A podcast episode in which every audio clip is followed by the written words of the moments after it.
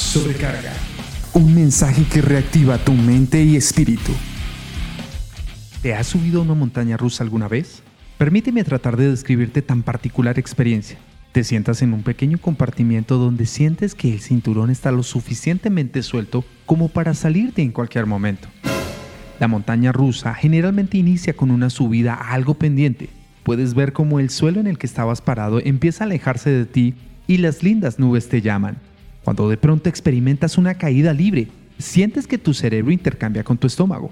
Dependiendo de la montaña rusa, viajarás a una gran velocidad donde darás un par de vueltas de 365 grados, pero finalmente después de unos pocos segundos regresarás suave al lugar donde iniciaste. Ahora permíteme conectar esta particular emoción con la ira.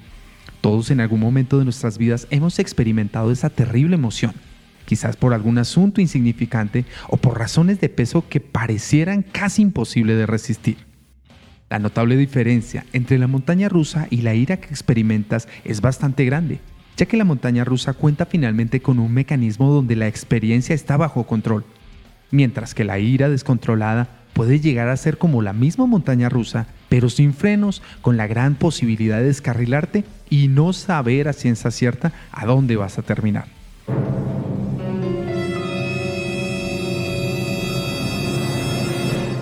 Fuerte, ¿verdad?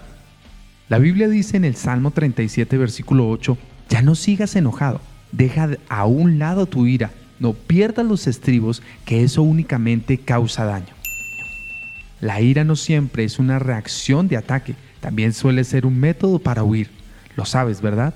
Detente y date cuenta que si pierdes los estribos únicamente causarás daño. Está probado que la ira desencadena una serie de reacciones en tu cuerpo tales como el aumento de la temperatura, tu corazón se acelera, los músculos se tensan, incluso puedes llegar a hiperventilar. Y ni qué decir de tu estómago que puede llegar a enloquecer. Pero adicional es un estorbo para que puedas vivir una vida plena y feliz, que quizás ni te imaginas, pero que muy seguramente Dios está dispuesto a darte. Deja de justificar tu iracunda vida y de darle permiso a situaciones y aún personas que alimentan esa emoción. Recárgate de esta verdad y empieza hoy mismo a desechar esta emoción que te perjudica. Recuerda, ya no sigas enojado, deja a un lado tu ira, no pierdas los estribos, que eso únicamente causa daño. Soy el pastor Miguel Santana y esto es Sobrecarga, un mensaje que reactiva tu mente y espíritu.